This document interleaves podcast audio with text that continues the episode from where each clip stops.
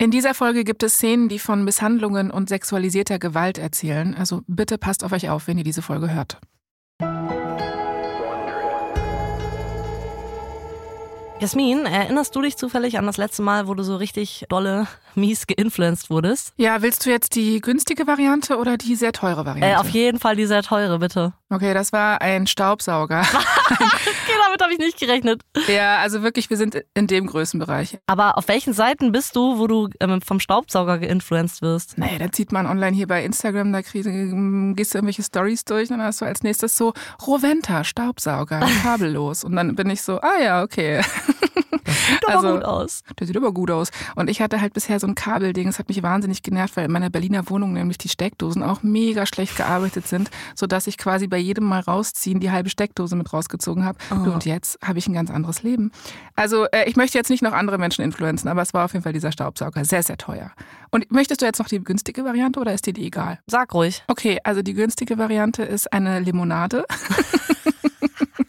eine, eine sogenannte mm, ich mache das in Anführungszeichen, brasilianische Limonade, die habe ich auf TikTok gesehen. Da schmeißt du einfach eine Limette in den Mixer, dann machst du das durch ein Sieb, dann machst du da Kondensmilch rein und Eiswürfel. Und ich sag dir ganz ehrlich, das schmeckt richtig geil. Kleiner Tipp. Okay, aber das ist jetzt nichts, was du kaufen musstest. Nee, nee, aber die Limetten muss ich ja schon kaufen und die Kondensmilch. Aber du hast jetzt keinen Affiliate-Link zu den Limetten, die ausschließlich für deine brasilianische, in Anführungszeichen, Limonade.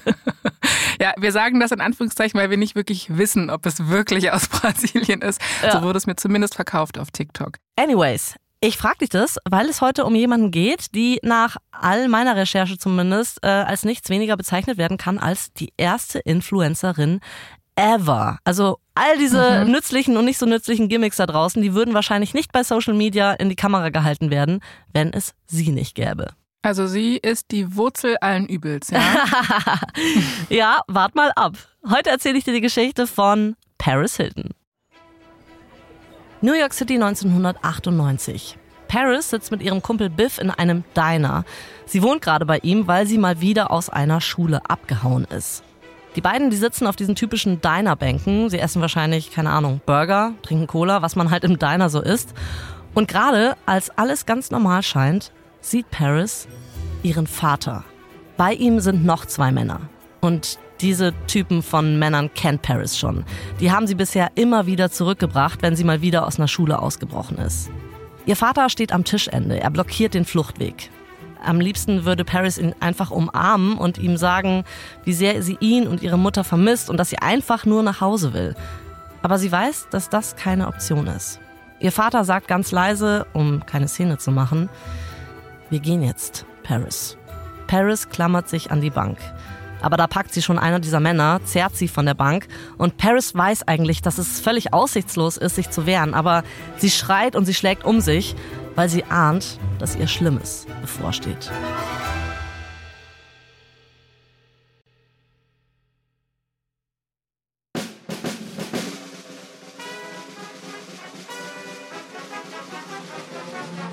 Ich bin Anna Bühler. Und ich bin Jasmin Polat. Und ihr hört verdammt berühmt von Wandery. Hier erzählen wir euch die Geschichten der Menschen hinter dem Gossip. Mit all ihren Erfolgen und Karrieretiefpunkten. Und überraschenden Details zu Schlagzeilen, die wir alle kennen. Diese Staffel nehmen wir uns Paris Hilton vor. Die passt ja eigentlich so gut wie niemand anderes zu diesem Podcast.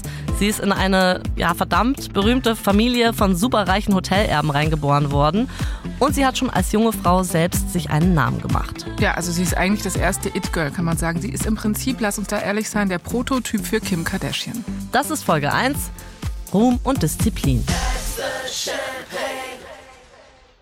Also Jasmin, ich muss ja sagen, bevor ich mich mit Paris Hilton für diesen Podcast beschäftigt habe, hatte ich immer noch so dieses totale Nullerjahre-Bild von ihr im Kopf. So. Ja, habe ich immer noch. Ich sehe sie gerade vor meinem inneren Auge in diesem pinken Juicy Couture-Anzug, ja. ne, dieser Jogginganzug, Sonnenbrille und ihr kleiner Mini-Chihuahua auf dem Arm und alle zwei Sekunden ist sie so, that's hard. Oh ja. Der Vibe war mir so ein bisschen zu braindead, sag ich dir ganz ehrlich.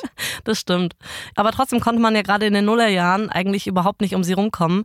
Sie war irgendwie überall. Sie war so ein Phänomen der Prä-Social-Media-Ära. Mhm. Aber auch, ja, stimmt schon, so ein bisschen blass. Also so im Sinne von, ja. wer steckt eigentlich hinter dieser komischen Kunstfigur Paris Hilton? So, das habe ich nie gecheckt. Ja, voll. Und für mich ist es auch ehrlich gesagt immer noch schwer auch heute noch, sie so als Person dahinter zu sehen. Das wird sich aber auf jeden Fall mit dieser Staffel ändern, das kann ich dir versprechen, weil mir ging es genauso. Ähm, Paris hat aber wirklich versucht, genau dieses Bild, was wir beide jetzt auch von ihr hatten so lange, in den letzten Jahren zu ändern. Also du wirst im Laufe dieser Staffel hören, wie Paris Hilton selber die Marke Paris Hilton komplett umgekrempelt hat. Okay. Paris hat ja gerade erst eine neue Autobiografie rausgebracht. Die erscheint im August in Deutschland. In den USA ist sie schon draußen. Die heißt Paris the Memoir. Und darin erzählt Paris Hilton zum ersten Mal von ihrer sehr, sehr harten Schulzeit und wie sie das alles geprägt hat. Und ich muss schon sagen, da habe ich irgendwie verstanden, die wahre Paris ist auf jeden Fall wer ganz, ganz anderes. Und ehrlich gesagt, ich finde sie sehr, sehr viel interessanter als die Paris, die wir bisher kannten. In den nächsten vier Folgen geht es darum, wie sie berühmter wurde als ihre bereits sehr berühmte Familie. Wie sie viele Jahre die Unverletzliche in der Öffentlichkeit gespielt hat, obwohl sie in ihrer Kindheit und Jugend traumatisierende Dinge erlebt hat. Und dass sie sehr viel mehr ist als nur die erste Influencerin überhaupt. Um zu verstehen, wie Paris zu Paris wurde, machen wir jetzt mal eine kleine Zeitreise und zwar in die Zeit, in der es Paris noch gar nicht gab und auch Paris Eltern noch nicht auf der Welt waren. Denn Paris Geschichte fängt mit ihrer Großmutter Kathleen Duggan an, auch bekannt als Big Kathy. Ganz kurz, Anna. Big hm? Kathy äh, ist ein krasser Spitzname. Es klingt jetzt, ja, findest du nicht, es klingt ein bisschen wie so eine Mafia-Braut oder jetzt, ähm, keine Ahnung, eine Puffmutter? Also kommt schon Big Kathy. Hallo. Okay, ja, stimmt. Ich denke da vielleicht auch an so eine, so eine richtig große, giftige Spinnenart oder sowas. Big Stimmt. Kathy. Pass auf, du, der wurde von der Big Kathy gestochen. also auf jeden Fall schon mal, ähm, wenn man so einen Namen hat, dann äh, eilt einem der Ruf voraus, in irgendeiner Art und Weise. Davon kannst du ausgehen. Big Kathy ist auf jeden Fall ein wesentlicher Grund dafür, dass Paris zu der wurde, die sie ist. Big Kathy hat sich nämlich immer das geholt, was sie wollte. Also niemand weiß genau, woher sie das hat. Vielleicht von ihrem Vater, der heißt Big Ed. Nein. ja. Der ist auf jeden Fall Politiker gewesen, war sehr erfolgreicher Geschäftsmann. Vielleicht hat sie es aber auch von ihrer Mutter, deren Spitzname Dodo ist. Big Ed und Dodo, die kommen aus Nebraska, aber als Kathy 10 ist, da ziehen sie nach Long Island. Mit 16 bricht Kathy dann schon die Schule ab und da sind Big Ed und Dodo gar nicht mal so überrascht. Kathy macht nämlich alles irgendwie so auf ihre Art. Darum meint sie auch, dass sie gar nicht studieren will, denn sie sagt, ähm, ja, ich werde einfach Star. Hauptsache berühmt sein, vielleicht als Schauspielerin, vielleicht als Sängerin, ach, vielleicht auch als beides, ganz egal. Mit 19, das ist 1957, da ergattert sie einen Platz an einer der besten Schauspielschulen des Landes an der American Academy of Dramatic Arts in New York. Okay, krass, nicht schlecht. Also ich habe das Gefühl, in unseren Staffeln kommen Schauspielschulen super oft vor. Und dann muss ich immer dran denken, dass du im letzten Schritt nicht angenommen wurdest. Ja. Das nimmt mich mit. Da hey. denke ich öfter mal dran. Sonst wären wir aber auch nicht zusammen. Hier ist doch auch schön, oder? Das stimmt. Ich habe es jetzt natürlich auch einfach nochmal auf dem Silbertablett serviert, was man ja auch einfach ja, mal wieder vergessen könnte. Das sticht auch immer so Soll ein bisschen einfach weglassen? Es geht mir wieder ein bisschen schlechter als vorher. Big Kathy auf jeden Fall merkt sehr schnell, dass die Schauspielerei doch nicht so das Wahre ist. So, weißt du, das hätte ich ja dann auch gemerkt, deswegen gar nicht so schlimm. Richtig. Sie macht das dann nur zwei Semester lang. Was sie viel interessanter findet als die Schauspielerei, ist nämlich der Typ, den sie kennenlernt in der Zeit, als sie das Ganze startet. Mhm. Sein Name ist Larry Avancino und der ist hübsch, er ist blond, er ist muskulös, ist halt eigentlich so ein Typ, wie ich ihn mir vorstelle, aus so einem klassischen US College Movie, weißt du? So der mhm. ähm, Footballspieler oder was die dann immer alles da machen. Der Schwarm der ganzen Schule. Mhm. Big Kathy auf jeden Fall findet den ganz toll. Und ich überspringe jetzt kurz die Kennenlernphase. Big Kathy wird schwanger und die beiden heiraten. Okay. Einige Monate später wird dann das Baby geboren, ein kleines Mädchen, und sie nennen sie Kathleen Elizabeth Avancino. Aber in ihrer Familie ist es dann, jetzt ähm, ist keine große Überraschung, Jasmin, sie kriegt einen Spitznamen. Hm. Little Kathy. Ach geil, okay. Das heißt, das ist einfach das Äquivalent dann zur Big Kathy. Ja, macht ja, Sinn. Logisch ja, also, ist es. Man muss sich ja auch nicht aus dem äh, Fenster lehnen, um neue Spitznamen zu erfinden. Der lag auf der Hand. So. Big Kathy versucht auf jeden Fall eine gute Mutter zu sein. Aber sie ist ja selber erst Anfang 20, also sagen wir es wie es ist, fast noch ein Kind. Mhm. Außerdem ist ihr neuer Ehemann auch nicht so die große Hilfe. Zwischen ihr und Larry läuft es nämlich auch schnell nicht mehr so gut. Er ist aus ihrer Sicht nicht ehrgeizig genug, er trinkt viel und die beiden streiten oft. Also es ist nicht das Leben, was Big Cathy sich vorgestellt hat. Sie wollte ja eine berühmte Sängerin werden oder ein Filmstar, aber jetzt steckt sie mit einem Baby in einer jungen, aber schon scheiternden Ehe, während ihre Freundinnen feiern, ihr Leben genießen und eine gute Zeit haben. Aber Big Cathy ist so ungefähr die energischste Person, die es gibt. Und auch wenn ihre eigenen Träume gerade so ein bisschen anfangen zu bröckeln, hat sie ja immer noch ihre Tochter, Little Cathy. Und wie es der Zufall so will, sieht Little Cathy so perfekt aus, wie ein Baby nur aussehen kann. Also so wie unsere Kinder eigentlich. Genau so. Auf jeden Fall projiziert Big Cathy irgendwie all ihre Träume in diesen Säugling. Wenn sie nämlich selbst kein Star sein kann, dann könnte ja vielleicht ihre Tochter einer werden. Also schleppt sie Little Cathy in New York von Agentur zu Agentur. Larry findet das alles überhaupt nicht toll, aber das ist Big Cathy egal. Wenn es Larry nicht gefällt, dann kann er halt gehen und ja, das macht er dann irgendwann auch. Okay, also das heißt, äh, die lassen sich scheiden oder was? Genau, also die gehen auseinander. Big Cathy kann jetzt mehr oder weniger mit Little Cathy machen, was sie will und äh, trägt sie weiter von Agentur zu Agentur und irgendwann kriegt ihr Kind tatsächlich einen Vertrag. Und zwar bei niemand geringerem als bei Constance Bannister. Das ist damals die Babyfotografin schlechthin. Sie ist wirklich so berühmt, dass ihre Fotos als Bannister Babies bekannt sind. Die landen in Büchern, in Kalendern, Zeitschriften und so weiter.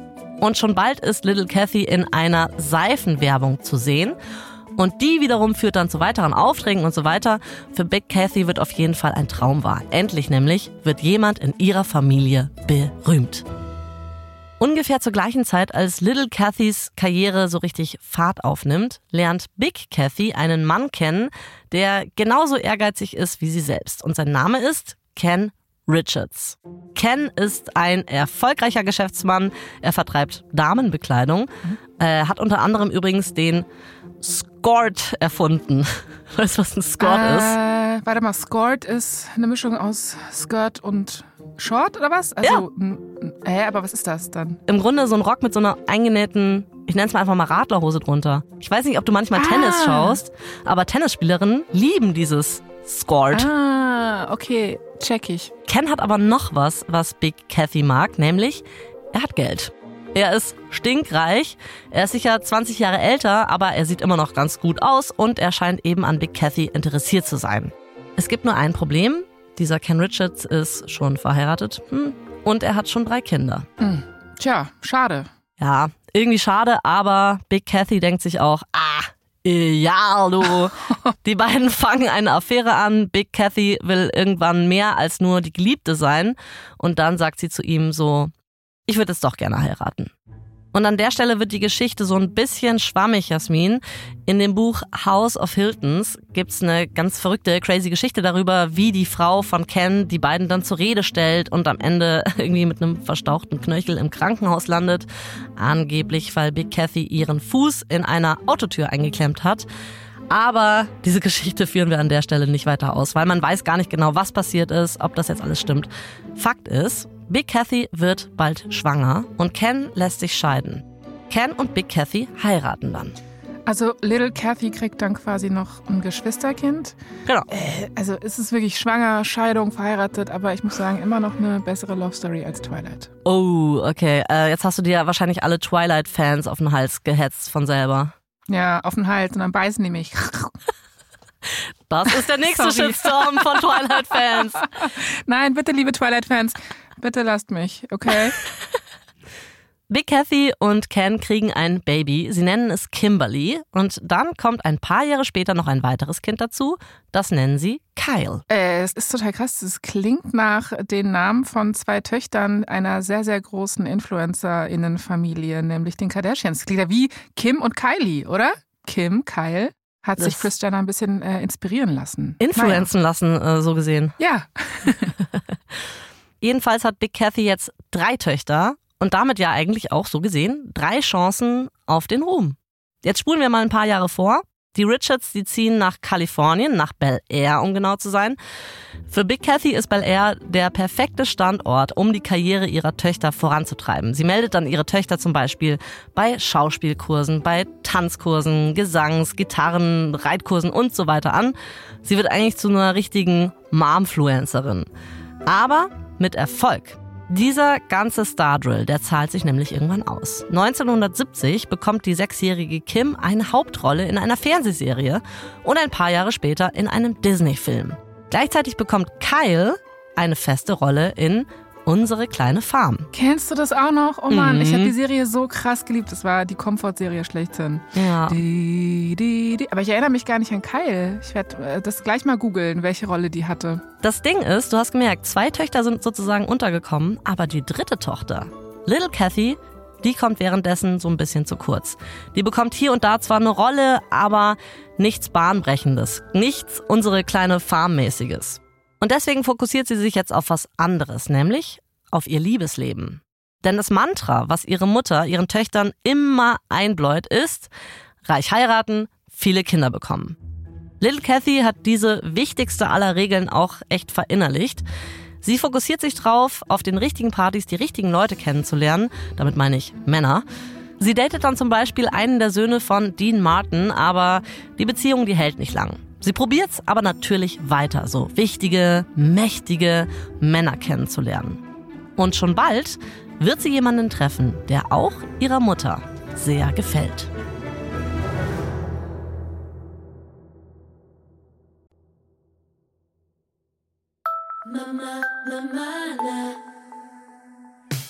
Dezember 1978. Little Kathy ist 19 Jahre alt und sie verbringt einen sonnigen Nachmittag am Sorrento Beach so eine der schönsten Ecken von Santa Monica. Es sind zwar Weihnachtsferien, aber es ist Kalifornien, es ist warm.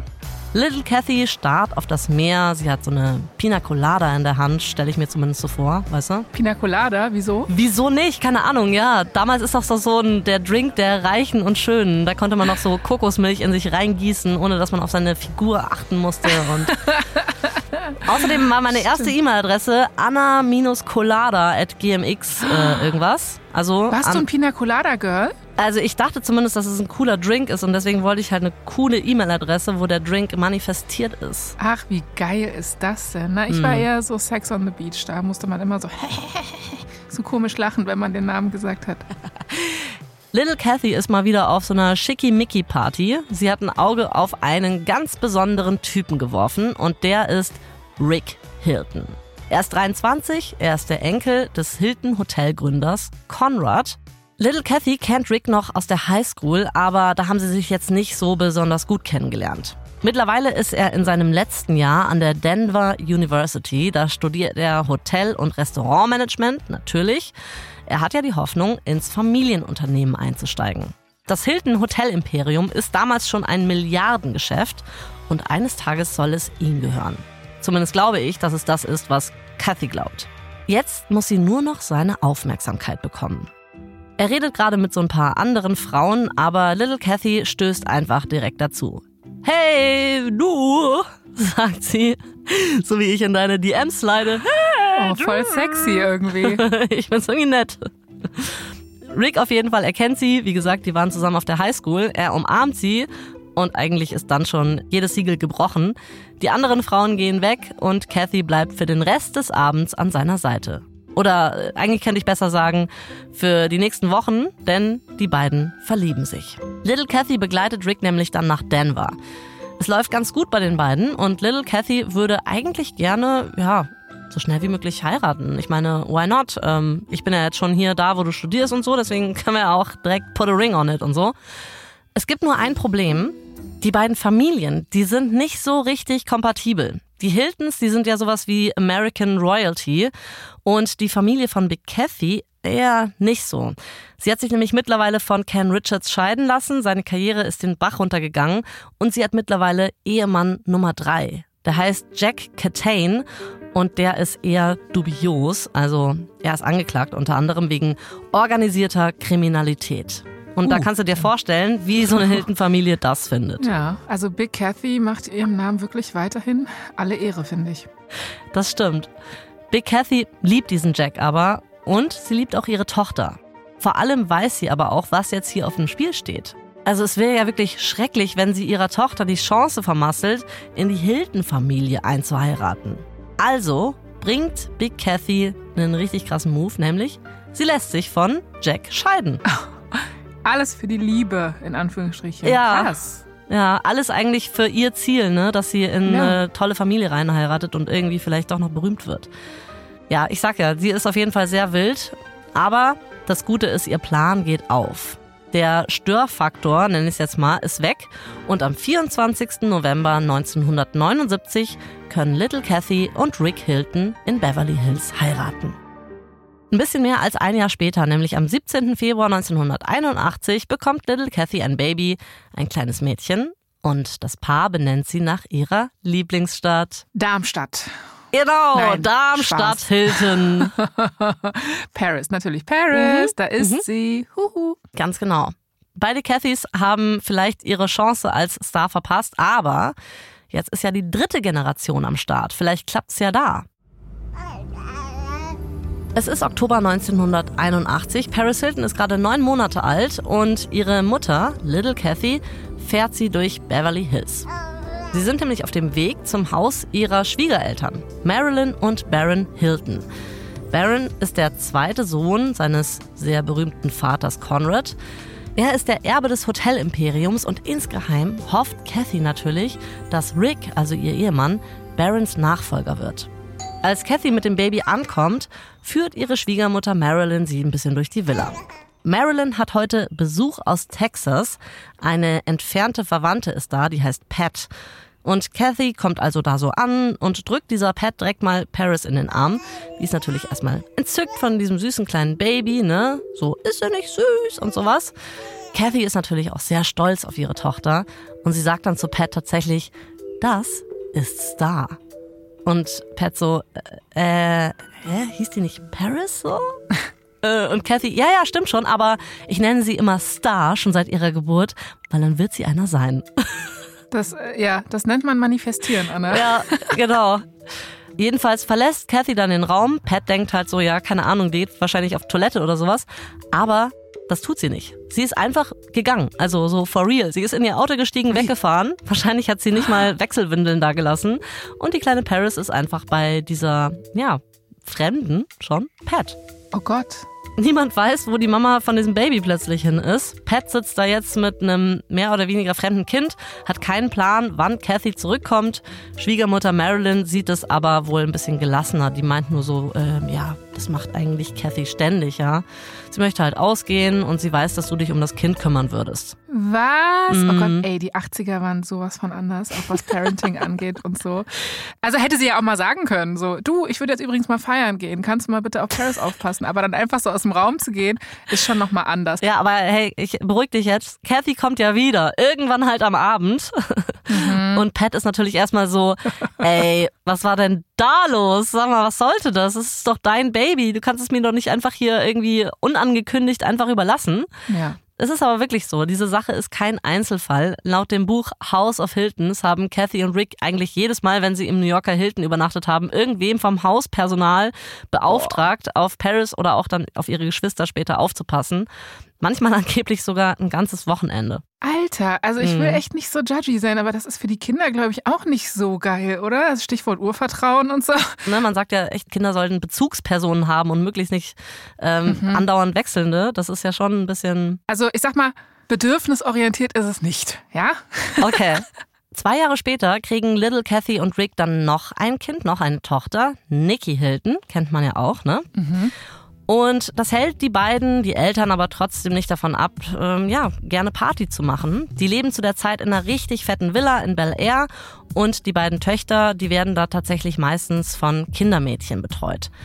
Das Anwesen, wo die leben, ist wirklich riesig. Es gibt ein Weinzimmer, äh, ein riesengroßes Kaminzimmer, es gibt natürlich einen Pool, ein Spa, ein separates Haus neben dem Pool, wo ein Fitnessraum ist und so weiter und so fort. Also zusammengefasst, es gibt sehr viel Platz und den brauchen die Hiltons auch, weil sie nämlich gerne fette Partys schmeißen. Regelmäßig kommen also coole, erfolgreiche, schicke Leute. Sie machen Catering, es gibt gutes Essen, es gibt Champagner. Und die kleine Paris kriegt das natürlich alles mit. Sie schleicht sich dann aus ihrem Zimmer raus, kommt die Treppe runter und präsentiert sich vor den berühmten Freunden der Hiltons. Also zum Beispiel Elizabeth Taylor ist dabei, Ronald Reagan, Michael Jackson soll auch mal da gewesen sein. Also anscheinend hm. war der ein Highschool-Freund ihrer Mutter. Kleines mhm. unnützes Wissen am Rande. Ja, aber was man nicht vergessen darf, ist natürlich, dass diese Partys ja auch immer so Business Opportunities sind. Also ja. ich denke dann immer so, oh, was feiern die denn immer so viele Partys? Aber dann geht mir so auf, naja klar, da machen die halt so Business Deals und so. Das ist so quasi so ein Muss. Das muss man eigentlich machen, wenn man so in diesen Sphären unterwegs ist. Ja, aber es ist jetzt auch nicht so, dass jeden Tag irgendwie eine fette Party im Hause ist. Die meiste Zeit ist es tatsächlich eher so, dass Paris und Nikki von irgendwelchen anderen Leuten betreut werden und die Eltern unterwegs sind. Übrigens ist eine der Nannies, die sich um die kleine Paris kümmert, Bethany Frankel. Ich weiß nicht, ob der Name eine Bell ringt bei dir. Hör mal, natürlich. Also die von The Real Housewives of New York. Hm. Ich folge Bethany auf TikTok. Die gibt da immer ganz tolle Schminktipps, also was man kaufen kann und was nicht. Ja, ja. Stichwort Influencen. Ja, ja, ja macht genau. auch. Also Bethany Frankel kenne ich natürlich. Ja, das ist super, weil also ich bin nicht in diesem The Real Housewives äh, von New York Game drin, aber ich wusste, dass du das interessant finden würdest. du kennst mich zu gut. Diese Bethany auf jeden Fall bringt Paris und ihre kleine Schwester Nikki zur Schule, sie holt sie wieder ab, sie unternimmt danach auch noch Sachen mit den Kindern und so weiter und so weiter. Little Kathy und Rick Hilton sind einfach nicht die präsentesten Eltern, um es mal so zu sagen. Aber wenn Paris Eltern zu Hause sind, dann sind sie sehr, sehr streng. Also mal ein Beispiel. Es dauert zum Beispiel ewig, bis ihr ein Handy gegeben wird. Und sie betonen auch immer wieder, wie wichtig harte Arbeit ist. Sie haben Make-up-Verbot, die beiden Töchter. Allerdings umgeht Paris das, indem sie von Freundinnen immer irgendwie Make-up ausleiht, in der Schule dann drauf macht und es wieder abwäscht, bevor sie nach Hause geht. Und so nimmt sich Paris halt irgendwie, was sie will. Sie wird irgendwann auch mutiger, fängt an, ihre Röcke abzuschneiden. Erst ein bisschen, dann ein bisschen mehr und immer, immer mehr, bis die Schulleiterin es eines Tages bemerkt und ihre Eltern anruft. Kathy und Rick sind natürlich not amused. In der achten Klasse dann geht Paris sogar noch weiter. Da schleicht sie sich aus dem Haus einfach, abends oder nachts, und geht in LA in Clubs. So, zum Feiern. Achso, naja, das hat sie sich bestimmt von ihren Eltern abgeguckt. Paris merkt damals schon, das Nachtleben ist wirklich krass ihr Ding. Also sie liebt es feiern zu gehen, sie liebt die Musik, das Tanzen, die ganze Atmosphäre. Und es klingt jetzt vielleicht total offensichtlich, ja, feiern gehen ist total fun, aber für Paris ist es mehr. Paris Hilton hat ADHS, also weißt du Bescheid, ne, was es ist? So, die Hauptsymptome mhm, ja. bei Menschen, genau, die ADHS haben, ist zum Beispiel, dass sie sehr hohen Bewegungsdrang haben, dass sie ähm, manchmal unaufmerksam sind für Dinge, die sie nicht interessieren, ähm, dass sie äh, gefühlt sehr impulsiv handeln. Paris fühlt sich im Nachtleben einfach extrem wohl und damals ist ihr ADHS zwar noch nicht diagnostiziert, im Nachhinein aber erklärt sie sich dieses Gefühl, also dass sie sich da so angekommen fühlt, schon mit ihrem ADHS. Das beschreibt sie auch echt gut in ihrer Biografie. Äh, Jasmin, hättest du Lust, das mal kurz zu lesen für uns alle? Sehr, sehr gerne. Ich hatte sofort eine intuitive Reaktion so, yes, weil Lichter, Musik, Lachen, Mode, Musik, Freude, Lichter, weiße Zähne, Diamanten, Musik, ein Schwall von den sensorischen Reizen, nach denen sich mein ADHS-Gehirn ständig gesehnt hat. Jeder Teil von mir wurde lebendig, Körper, Kopf, Haut, Geist, und es fühlte sich unglaublich an. Und sie schreibt, ich liebe Spaß nicht nur, ich brauche Spaß. Spaß ist mein Treibstoff. Okay, also es ist nicht einfach nur Deko, sondern es ist wirklich quasi ähm, lebensnotwendig für Paris. So ist es, genau. Aber es kommt halt zu einem hohen Preis, nämlich, dass sie sich heimlich rausschleichen muss. Und irgendwann finden ihre Eltern das natürlich raus. Die sind sehr, sehr wütend. Paris sagt zu denen, hey, ich tue nur, was ihr tut, aber das lassen ihre Eltern natürlich nicht gelten. Natürlich nicht, weil als Eltern misst man immer mit zweierlei Maß. Das merke ich jetzt auch als Mutter. so ist ne? es. Also ist ein anderes Thema, aber ich verstehe Paris sehr, sehr gut und ihre Eltern ja. tatsächlich auch. Rick und Kathy befürchten, dass Paris Verhalten ihrer jüngeren Geschwister beeinflussen wird. Weil sie hat mittlerweile nicht mehr nur Nikki, ihre Schwester, sondern noch zusätzlich zwei kleine Brüder. Außerdem wollen ihre Eltern bald auf eine monatelange Yachtreise und da werden sie diese Paris, die so wild wird, nicht im Auge behalten können. Das heißt, ihre Eltern holen sich Hilfe. Es ist August 1995 und die 14-jährige Paris wird aus LA weggefahren. Nach etwas mehr als zwei Stunden kommt sie an einem Haus in Palm Desert an. Das ist sehr viel kleiner als diese Villa in Bel Air. Sie steigt aus dem Auto aus, knallt die Tür zu, zieht ihr Gepäck zur Haustreppe. Die Haustür geht auf und es ist Ihre Großmutter Big Kathy. Oh oh. Ja, nee, nicht oh oh, weil es stellt sich nämlich raus, dass Big Kathy gar nicht so eine Drillerzieherin ist, wie man jetzt vielleicht meinen könnte. Sie ist eigentlich sogar sehr, sehr locker. Sie möchte Paris helfen, sie möchte, dass sie erkennt, dass sie ein Star sein kann.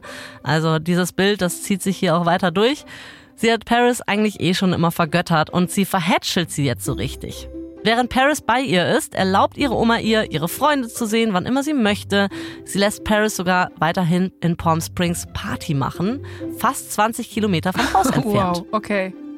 Also Big Kathy kann gönnen, könnte man sagen. So ist es. Paris gefällt es zwar bei ihrer Oma, aber sie ist schon ziemlich geknickt, als sie von dem Umzug erfährt. Also sie vermisst natürlich ihre Familie und sie fühlt sich so ein bisschen alleingelassen von allem. Sie wird also noch enger mit ihrer Großmutter Big Kathy. Und trotzdem erzählt sie ihr nicht von einem sehr einschneidenden Erlebnis, das sie während ihrer Zeit in Palm Springs erlebt.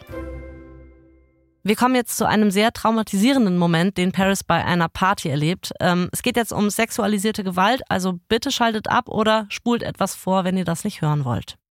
Auf einer Hausparty von einem Bekannten drängt sie jemand, einen Drink zu trinken. Paris möchte das eigentlich gar nicht, aber sie fühlt sich unter Druck gesetzt und gibt nach. Sie nimmt also einen Schluck und danach hat sie nur noch bruchstückhafte Erinnerungen. Aber als sie am nächsten Tag aufwacht, da weiß sie, dass der Typ, der ihr den Drink aufgedrängt hat, sie vergewaltigt hat. Paris verlässt dann fluchtartig das Haus. Auch an die Tage danach hat Paris nur noch verschwommene Erinnerungen, das schreibt sie in ihrer Biografie. Ich erzähle dieses Erlebnis jetzt hier trotzdem, weil es total klar macht, wie sehr Paris so traumatisierende Erlebnisse mit sich selbst ausmacht. Denn ihre Oma, Big Kathy, merkt, dass etwas nicht stimmt, aber Paris erzählt es niemandem, auch ihr nicht. Und das jahrzehntelang.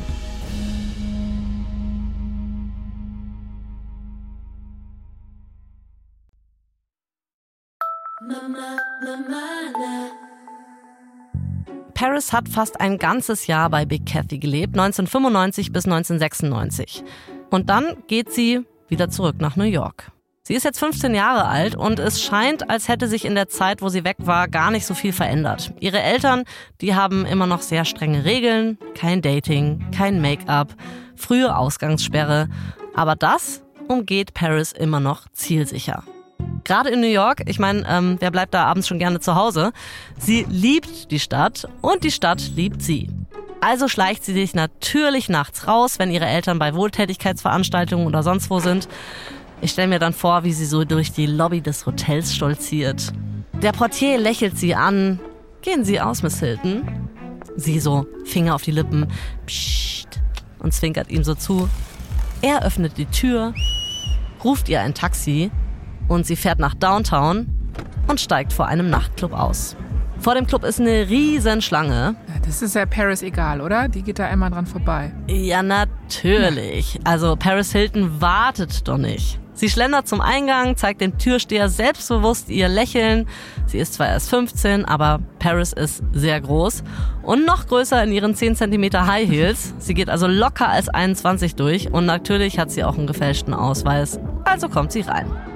Die Tanzfläche pulsiert, Männer tanzen mit Männern, Männern mit Frauen, Frauen mit Frauen, Drag Queens, KünstlerInnen, alle sind hier, alle sind willkommen und Paris fühlt sich lebendig. Am Ende der Nacht macht sie sich dann auf den Heimweg. Paris zieht das wohl so ein paar Mal durch, zumindest erzählt das ihre Mutter. Die kommt nämlich abends oft nach Hause und Paris ist gar nicht mehr da. Und die Mutter telefoniert dann sämtliche Clubs in Manhattan ab und sucht Paris und fragt dann so am Telefon, ob sie da ist. Oh nein, wie schrecklich. Ich meine, stell dir das mal vor, du musst einfach so bei diesen Clubs anrufen. Erstmal schön, dass jemand das Klingeln hört, dann gehen die ran und so, hallo, ist hier das The Pearl? Könnt ihr bitte mal zwischen den 20.000 Partygästen gucken, ob da so eine ganz lange, blonde... Kann der DJ sie mal genau, ausrufen? Ja, oh Mann. Paris, deine Mama ist am Telefon. Okay, na, stressig für die Mama auf jeden Fall. Jetzt stell dir also vor, es ist 4 Uhr morgens und Paris schleicht sich mal wieder ins Haus. Aber dieses Mal erwarten ihre Eltern sie mit verschränkten Armen. Sie haben so richtig die Schnauze voll. Jetzt nehmen sie ihr ihre Kreditkarten und ihr Klapphandy weg. Not the Klapphandy, oh no. Ja. Paris Eltern sind aber nicht nur sauer wegen der Clubbesuche, sondern sie haben auch ein Problem mit ihren Leistungen in der Schule. Paris hat ihre Eltern überzeugt, sie an die Professional Children's School zu schicken. Das ist so eine Vorbereitungsschule für Kinder, die hauptsächlich im Showgeschäft tätig sind. Also ihre MitschülerInnen sind am Broadway, das sind TänzerInnen, SchauspielerInnen, Macaulay Culkin zum Beispiel oder Christina Ricci. Aber seit sie dann da angefangen hat, läuft es bei Paris nicht besonders gut. Sie ist rastlos, sie kann sich nicht konzentrieren, ist einfach nicht besonders gut in der Schule. Ob das jetzt mit ihrem ADHS zusammenhängt oder nicht, lasse ich jetzt mal offen. Rick und Kathy sind verzweifelt. Neben den schlechten Leistungen kommt nämlich noch hinzu, dass Paris immer mal wieder von Paparazzi fotografiert wird und dann in den Klatschspalten landet. Und das färbt natürlich auch auf ihren Ruf ab und damit aufs Familiengeschäft. Sie denken, um Paris Verhalten zu ändern, müssen sie einen drastischen Schritt wagen. An der Stelle noch eine kurze Warnung. Gleich geht es um körperliche und psychische Gewalt, die Paris erfährt. Sollte das gerade für euch ein belastendes Thema sein, dann steigt jetzt vielleicht lieber aus oder spult vor. Es ist 4.30 Uhr in der Nacht, im Herbst 1997. Paris schläft tief und fest, als sie öffnet ihre Augen und zwei kräftige Männer stehen über ihr. Sie ziehen sie an den Füßen von der Matratze. Einer von ihnen hält Paris den Mund zu. Der andere sagt, du kommst mit uns. Er holt ein paar Handschellen hervor und fügt hinzu, wir können es auf die leichte oder auf die harte Tour machen. Paris wählt die harte Tour. Sie wehrt sich, sie versucht zu schreien, sie ruft nach ihren Eltern, aber es kommt niemand. Als sie aus der Wohnung gezerrt wird, sieht sie Kathy und Rick einfach nur dastehen und zusehen. Paris wird in den San Bernardino National Forest in Südkalifornien gebracht. Und zwar an eine Art Schule, nenne ich das jetzt mal. Die liegt mitten im Wald. Die Schule heißt Sidu und ich sage das Wort Schule jetzt in so Tüdelchen, wie du immer sagen würdest, mhm. Jasmin, in Anführungszeichen, mhm. weil Sido ist eine Einrichtung, die Teil der Troubled Teen Industry ist. Es ist eine Schule für, auch wieder Anführungszeichen, emotionales Wachstum für reiche, schwierige Teenager, die durch ein einfaches, roughes Leben da draußen in der Natur sozusagen Disziplin und gutes Benehmen beigebracht bekommen sollen. Also zumindest ist das das Konzept, was nach außen hin so gesagt wird. Was da tatsächlich passiert, hat wirklich nichts mit einer Schule zu tun. Als Paris ankommt, wird sie dazu gezwungen, sich auszuziehen und wird dann nackt durchsucht, wie Häftling im Gefängnis eigentlich. Paris lebt in einer kalten, einfachen Hütte. Es gibt immerhin fließendes Wasser und Wolldecken. Jetzt muss sie sich aber ihr Essen selbst suchen und Holz hacken. Sie bekommt keine Schuhe, muss vor den Mitarbeitenden duschen. Es gibt mehrstündige Meetings, in denen die Teenager sich gegenseitig runtermachen müssen. Und danach werden sie gezwungen, miteinander zu kuscheln. Also das ist ganz schrecklicher Psychoterror. Alter, ich bin gerade richtig schockiert. Was ist denn das? Was hat denn das mhm. für einen Turn gerade genommen? Ja. Paris darf auch nicht telefonieren, also zumindest nicht oft. Aber wenn, dann ruft sie ihre Eltern an und sagt ihnen, dass sie diesen Ort ganz schrecklich findet, dass sie misshandelt wird. Die Mitarbeitenden von den Camps stehen allerdings immer daneben und legen sofort auf, wenn solche Wörter fallen. Und auch wenn ihre Eltern mitbekommen, was Paris ihnen sagt, es hat keine Wirkung. Weil anscheinend werden die Eltern der Kinder, die auf diese Schule kommen, immer vorher so gebrieft im Sinne von, wenn ihr Kind ihnen sagt, dass es misshandelt wird, will es sie nur manipulieren. Also gehen sie nicht drauf ein, das wird nicht stimmen und sowas. Ey, das finde ich gerade so schlimm. Ja. Also da würde ich den Eltern einen riesigen Vorwurf machen, weil, ähm, also eins ist ja klar, man muss Kindern einfach immer glauben. Also so auch wenn es dann irgendwie vielleicht mhm. manchmal nicht stimmt, aber gerade bei sowas, was sowas angeht, heftig, geht gar nicht von ich den Eltern. Gar nicht. Ja, ich finde es richtig krass auch. Aber es ist nicht mal die einzige Schule dieser Art in den USA. Als Paris mit den anderen Teenagern spricht, da sagen sie ihr, dass es noch schlimmer geht.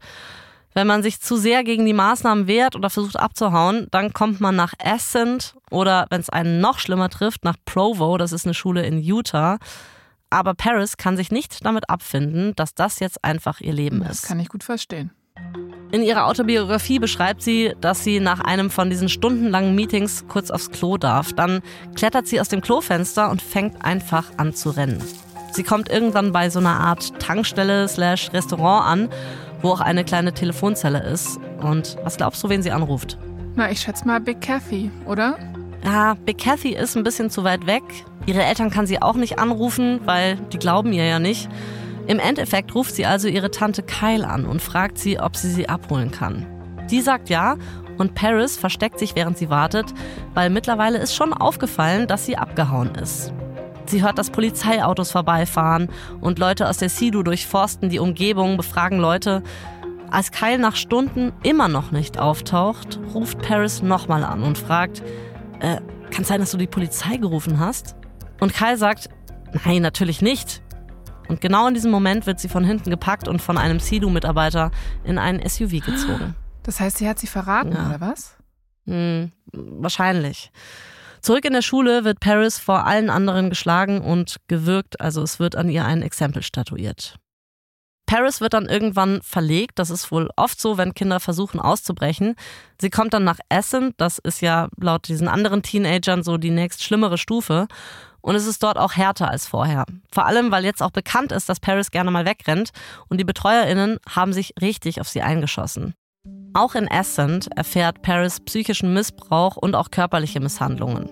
Aber selbst da gilt Provo, also diese Schule in Utah, als Worst Case unter diesen ganzen Einrichtungen.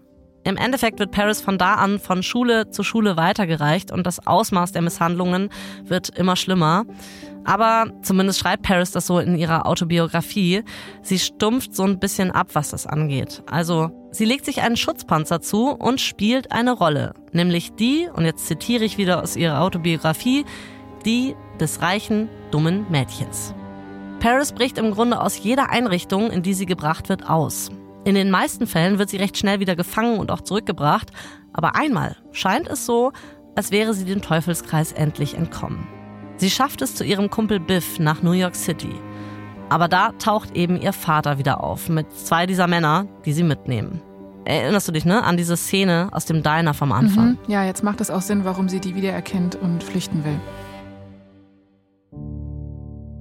Im Frühling 1998 wacht Paris in einem Schlafsaal auf.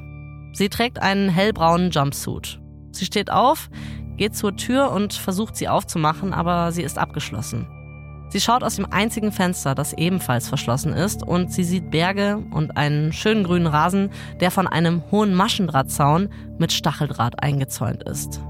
Es gibt keinen Weg nach draußen. Alter, also ist sie jetzt wirklich in diesem Endlevel Worst-Case-Ding in dieser Einrichtung in Utah gelandet, oder was? Ganz genau. Sie findet ein Notizbuch auf ihrem kleinen Holztisch und darauf steht Provo Canyon School in Utah.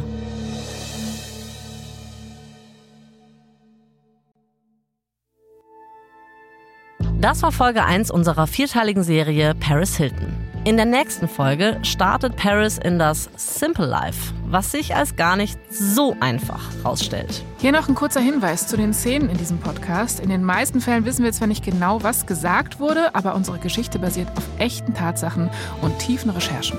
Wir nutzen viele Quellen, um unsere Geschichten zu recherchieren, wie zum Beispiel The Hiltons von J. Randy Taraborelli. Aber wir empfehlen vor allem House of Hilton von Jerry Oppenheimer, den Dokumentarfilm This is Paris unter der Regie von Alexandra Dean und Paris the Memoir von Paris Hilton. Ich bin Anna Bühler. Und ich bin Jasmin Polat. Verdammt berühmt ist eine Produktion von Kugel und Niere für Wondery. Adam Prince hat diese Folge geschrieben, Lea Dakowski hat sie adaptiert. Sprachaufnahme Hammer und Amboss und Spotting Image. Herstellungsleitung Shahika Tetik. Das Sounddesign kommt von James Morgan und Sebastian Dressel.